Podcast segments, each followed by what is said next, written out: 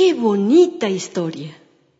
¿Se imaginan si todas estas plantas y animales fueran nuestros amigos? ¿Cómo los trataríamos? Qué bonito es tener amigos, ¿verdad?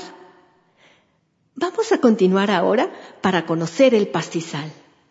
Aquí ya hay menos árboles y pocos arbustos, pero también viven muchas plantas y animales, desde el gigantesco bisonte hasta las colonias de traviesos perritos llaneros. Sin embargo, ahora quedan muy pocos pastizales. ¿Saben por qué? Vamos a escuchar que nos cuentan los vecinos del pastizal.